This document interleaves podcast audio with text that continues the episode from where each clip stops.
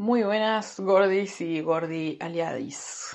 Tal como prometí por Instagram, donde hice una encuesta en la que preguntaba a mis compas del otro lado de la pantalla, ¿creen que estaría bien hacer un podcast sobre gordofobia o esto está demasiado out?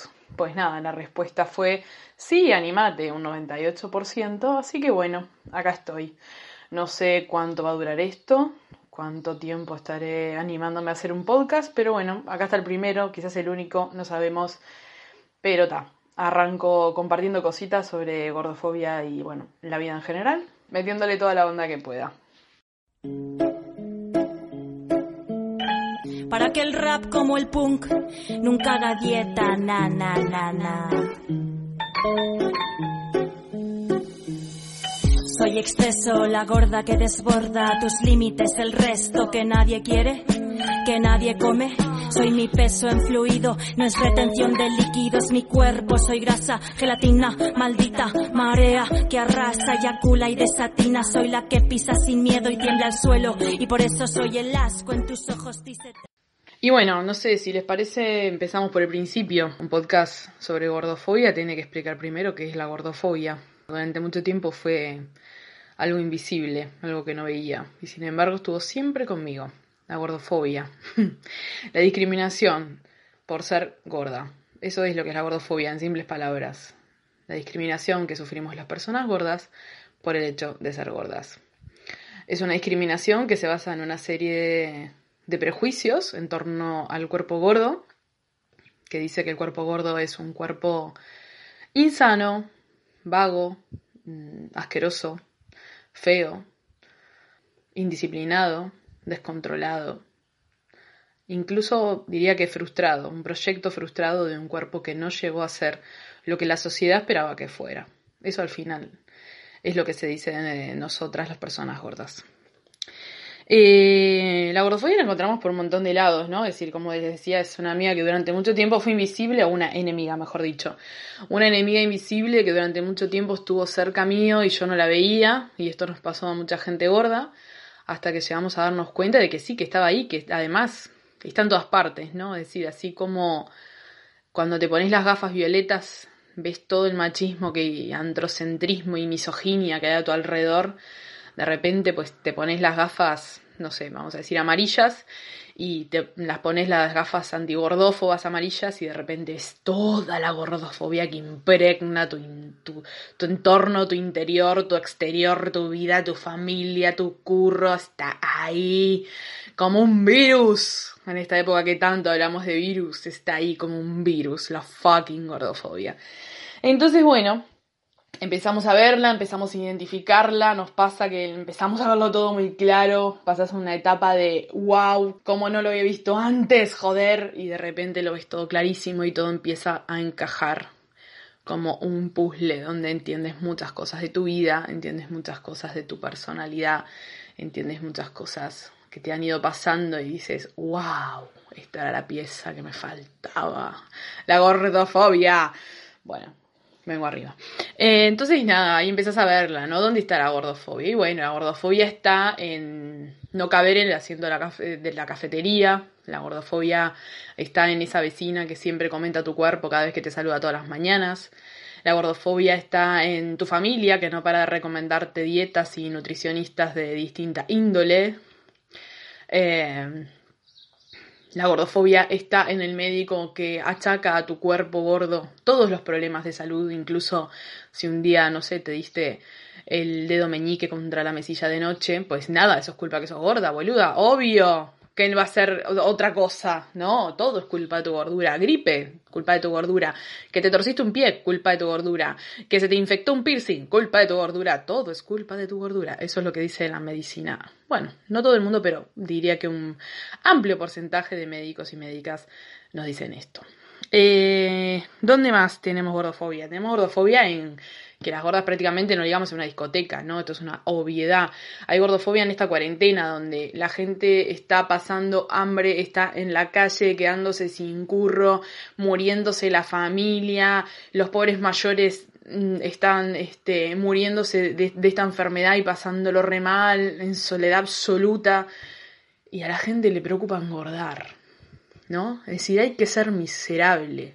Este mundo se está yendo a la mierda, está todo como el culo y a vos lo que te importa es no engordar esta cuarentena. Eso es gordofobia. Y aparte la peor de todas, porque es insolidaria, es egoísta, es neoliberal, es inmunda. En estas circunstancias la gordofobia es inmunda. Y bueno, ahí está, saludándonos. ¿Dónde más encontramos gordofobia? Bueno, estos días ha sido una maravillosa, este, un maravilloso despliegue estos meses de gordofobia nos ha dado. Yo, yo porque no me dedico a la investigación, pero la gente que se dedica a la investigación se debe estar frotando las manos, este, limando los dientes, porque vamos, tienen datos y, y, este, manifestaciones de gordofobia por un tubo, pueden sacar los papers y las tesis doctorales que quieran, porque esto ha sido impresionante. Y hay material de sobra. ¿No? Para hablar de gordofobia esta cuarentena. El último dato, la, última cuestión que se ha hablado muchísimo es el cuerpo de Adele. Que bueno, a mí la verdad, esta señora que engorde o adelgase me importa tres pitos, pimientos o pepinos. Mm, su música no la conozco, la verdad nunca me llamó la atención, pero bueno, la verdad es que ha sido objetivo de, un montón de comentarios esta última semana. Eh, porque nada, bajó un montón de kilos y wow, esto es una gran noticia para el mundo, obvio, sí, sí, ni hablar, ¿no? Eh, no, me reflanflinfla la señora y su peso también. ¿Por qué es importante? Bueno, cuando nosotras en Stop Gordofobia eh, publicamos que no había que hacer tanto hincapié en el adelgazamiento de una cantante, sino pues en su música o en sus premios o en su trayectoria profesional, ¿no? Siempre al final el cuerpo de las mujeres está como eh, ese protagonista de la escena, ¿no? Em, dijimos que era gordofobia, estar comentando tanto el, adelgazamiento, ¿no? Y la gente se puso a usar palabras como, no, es que su esfuerzo, es que la constancia, la disciplina, ¿no? Ella lo logró, es un logro, no es un éxito, es perseverancia. Toda esta carga moral en torno al adelgazamiento de, de Adele es una carga moral que es positiva, ¿no? Cuando adelgazas y en el sentido contrario, cuando, cuando engordás, se vuelve una carga tremendamente negativa, ¿no? Es decir, que si ahora mismo la pobre de Adele, ¿no? Este, a lo mejor está enferma o, o, no sé, tiene un TCA, ¿no? Un trastorno de conducta alimenticia, tiene anorexia, tiene bulimia, una depresión, no tenemos ni idea, ¿no? Es decir, lo que hay detrás del cuerpo de esta señora eh, ni el motivo por el que adelgazó pero la gente ya le atribuyó toda una serie de este, atribuciones morales positivas eh, de logro, éxito, ¿no? Porque adelgazó. A mí me pasó, yo la etapa más delgada que tuve en mi vida fue cuando pasé una depresión y todo el mundo me felicitaba y yo estaba hecha mierda.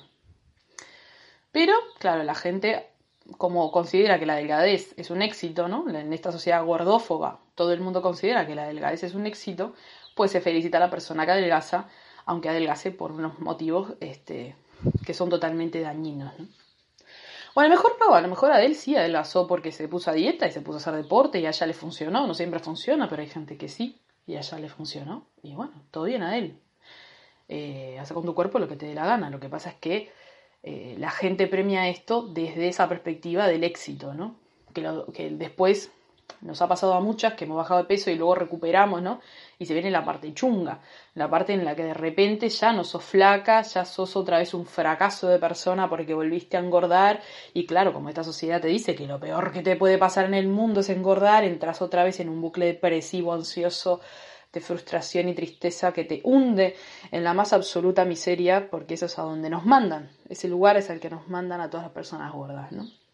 La realidad es que, bueno, que este mundo es bastante asqueroso con las personas gordas y uno de, de los grandes trabajos que tenemos que intentar lograr es que en la subida de peso de Adele o de cualquiera de nosotras nos la reflanfle, básicamente.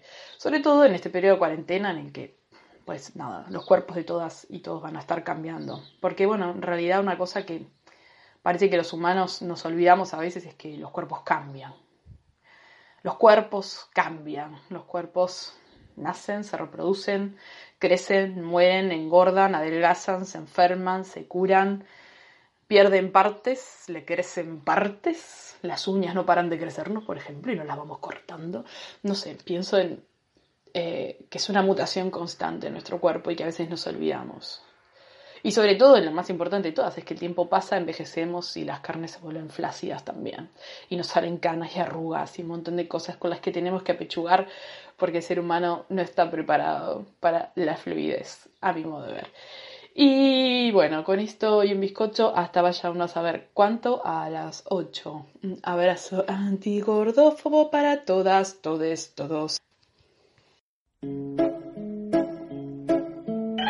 Para que el rap como el punk nunca haga dieta, na, na, na, na.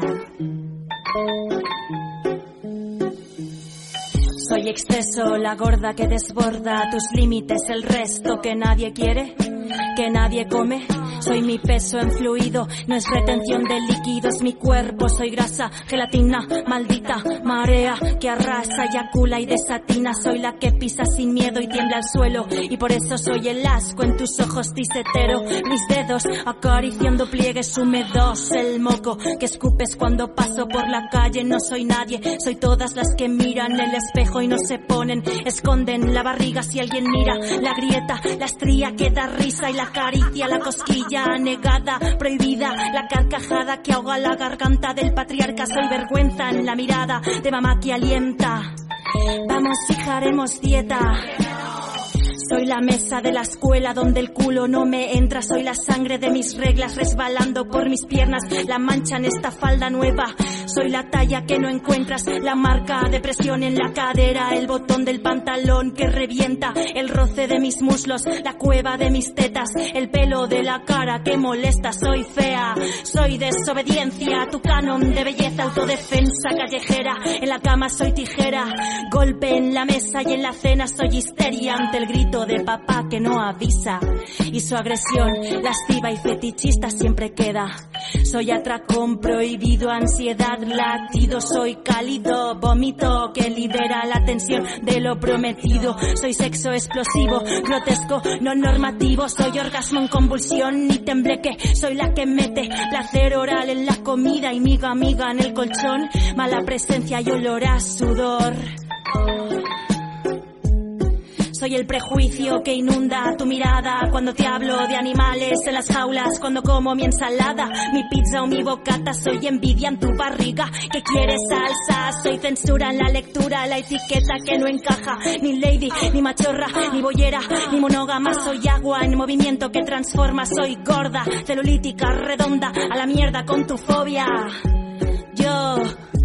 Rompo con la dictadura de la piel, soy la miel de mi vagina, de la rosa las espinas, soy la enferma que te grita y que molesta en la tarima con mi cuerpo insumisa.